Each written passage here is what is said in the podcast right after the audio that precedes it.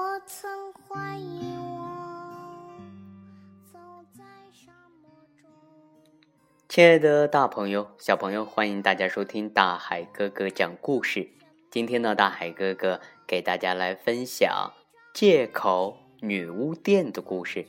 这本书的作者是陈梦敏，张文琪绘画，由宗讲策划，海豚出版社出版。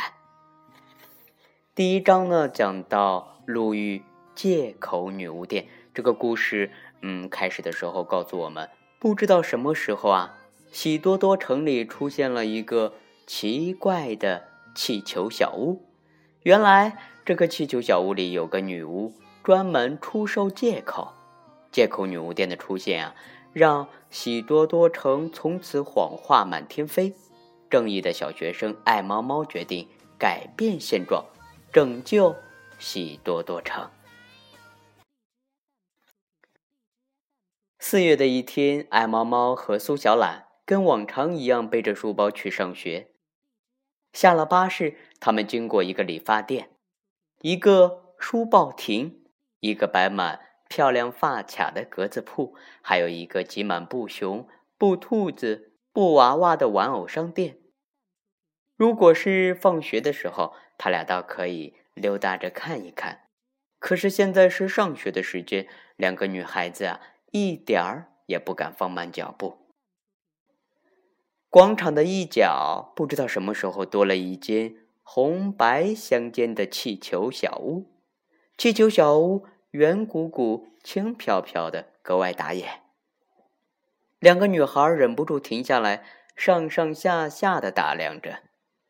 气球小屋的外面挂着一个大大的招牌“借口女巫店”，下面呀还有一行歪歪扭扭的字：“哦，在这里一定能找到适合你的各种借口。”爱猫猫不由得皱了皱眉头，他不喜欢女巫，更不喜欢一个卖借口的女巫。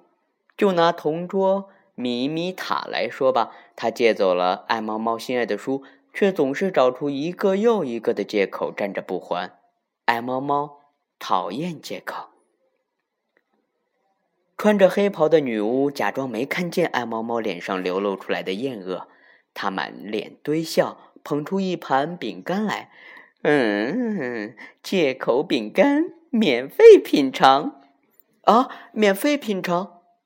苏小懒一向对免费品尝没有免疫力，他有一张好奇的嘴巴，喜欢品尝各种各样的味道。听到免费品尝啊，他就不由得咕噜一声，咽了咽口腔中突然大量涌出的口水。嗯，苏小懒，快走吧，我们就要迟到了。爱猫猫使劲的拽了拽苏小懒的胳膊，却怎么都拽不动。苏小懒这个时候已经毫不犹豫的伸出手去接过饼干。张大嘴巴，将借口饼干塞了进去。好极了，你会找到自己需要的借口的。女巫嘎嘎的笑了起来。爱猫猫觉得像是有什么东西堵在了嗓子眼里。苏小懒真是一个冒失的家伙，居然还敢吃女巫的饼干，谁知道会出现什么难以想象的后果？这么一耽误啊，尽管两个女孩子一路小跑赶到了学校，还是比上课铃声迟到了那么一点点。乌拉拉老师的脸黑得像块乌云。爱猫猫苏小懒，知道迟到了应该怎么做吗？嗯嗯，知道。爱猫猫红着脸低声地说：“乌拉拉老师最讨厌小孩子迟到，不管是谁迟到了都必须抄写。我上学再也不迟到了。”要抄上一百遍！啊，等等等等！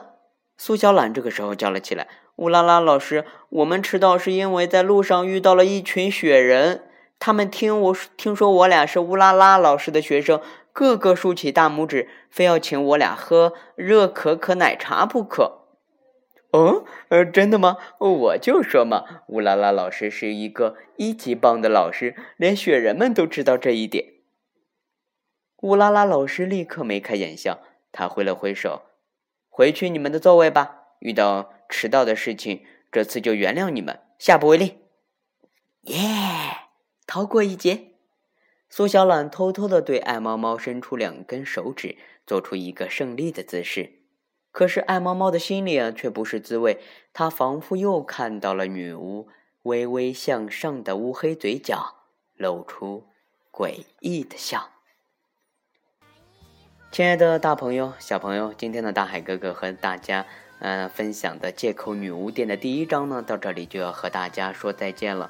在这里呢，嗯，大海哥哥要告诉小朋友们，遇到事情呢，要敢于承担责任，不要去找借口。好了，亲爱的大朋友、小朋友，我们明天见喽。